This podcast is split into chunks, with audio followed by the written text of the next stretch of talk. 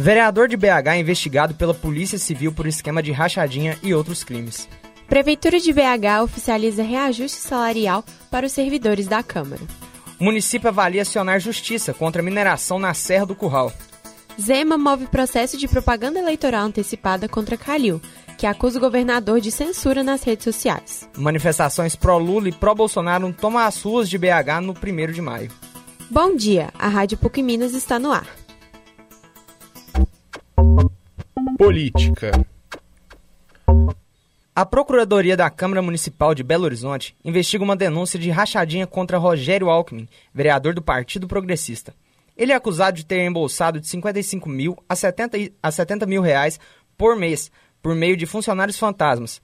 Um dos possíveis envolvidos é o tio-avô de Alckmin, que receberia em torno de 11 mil reais ao mês como funcionário do gabinete. Porém, o homem só ficava com mil, tendo que repassar o restante ao esquema.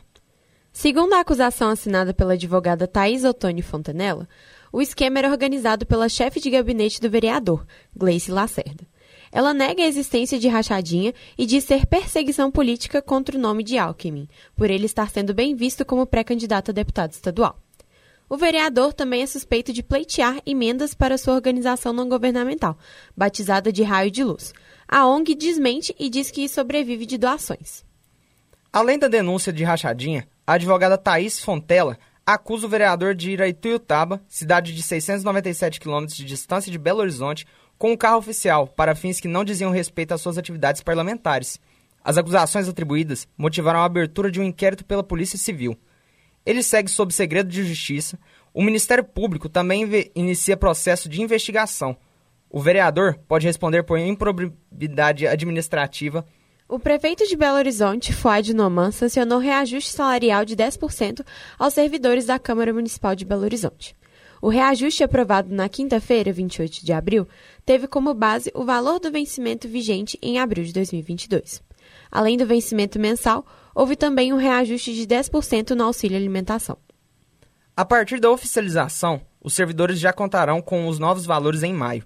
Os autores do projeto, que levou ao reajuste, consideram o ato um reconhecimento aos funcionários da Câmara Municipal, que durante a pandemia possibilitaram o funcionamento de todas as instâncias decisórias do Poder Legislativo. O prefeito de Belo Horizonte, Fuad Noman, disse neste sábado, 30 de abril, que a prefeitura avalia a possibilidade de entrar na justiça contra a decisão que aprova a mineração na região da Serra do Curral.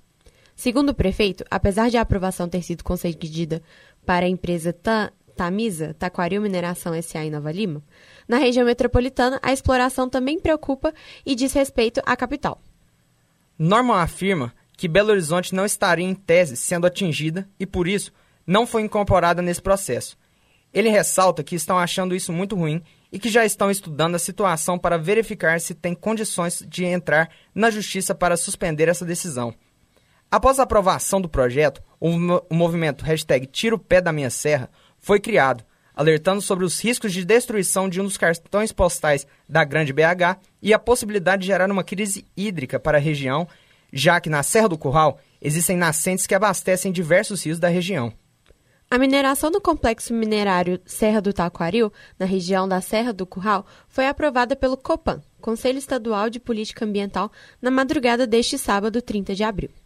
O licenciamento concedido ao CMST, Complexo Minerário Serra do Taquaril, prevê a mineração em mais de 100 hectares da Serra do Curral, além de possibilitar a lavra a céu aberto de minério de ferro no local e a instalação de uma unidade de tratamento de minerais, pilhas de rejeitos e bacias de contenção de sedimentos. A área prevista para o projeto está localizada na divisa dos municípios de Nova Lima, Sabará e Belo Horizonte.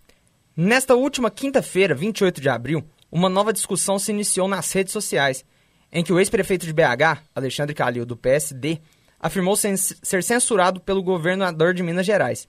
A acusação aconteceu após o novo partido de Romeu Zema acionar a Justiça Eleitoral contra o pré-candidato que publicou um vídeo respondendo perguntas de seguidores e criticando a atual gestão do governo estadual. No processo judicial, é pedido que o conteúdo seja retirado do ar e que seja cobrado uma multa de 25 mil reais por propaganda eleitoral antecipada. A liminar do partido que foi pedida a exclu... A liminar do partido que pedia a exclusão do vídeo foi negada pelo desembargador Maurício Soares do TRE.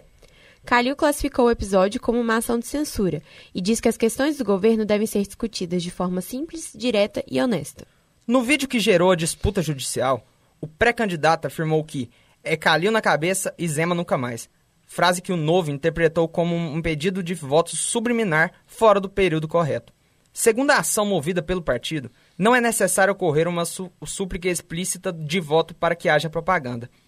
O caso ainda será julgado na íntegra pela Justiça Eleitoral, com a finalidade de avaliar se realmente houve alguma irregularidade no vídeo feito pelo ex-prefeito de Belo Horizonte.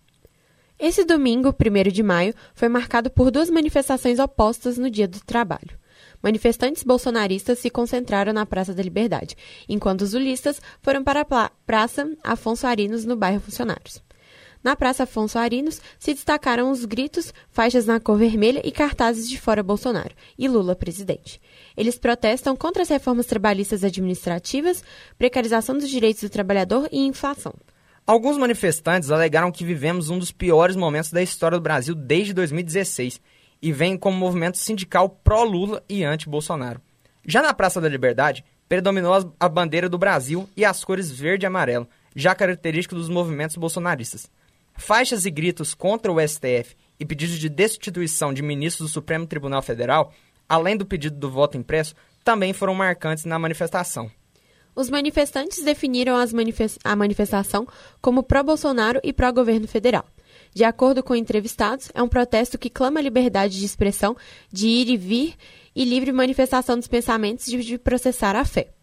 E chegamos ao final do Jornal da Rádio PUC Minas. Apresentação: Júlia Vargas e Pedro Paulo Menberg. Produção: Eduardo Naum, Lívia Tertuliano e Pietra Dessete. Trabalhos técnicos: Clara Costa. Coordenação: Getúlio Nuremberg. Obrigado pela sua audiência e até a próxima.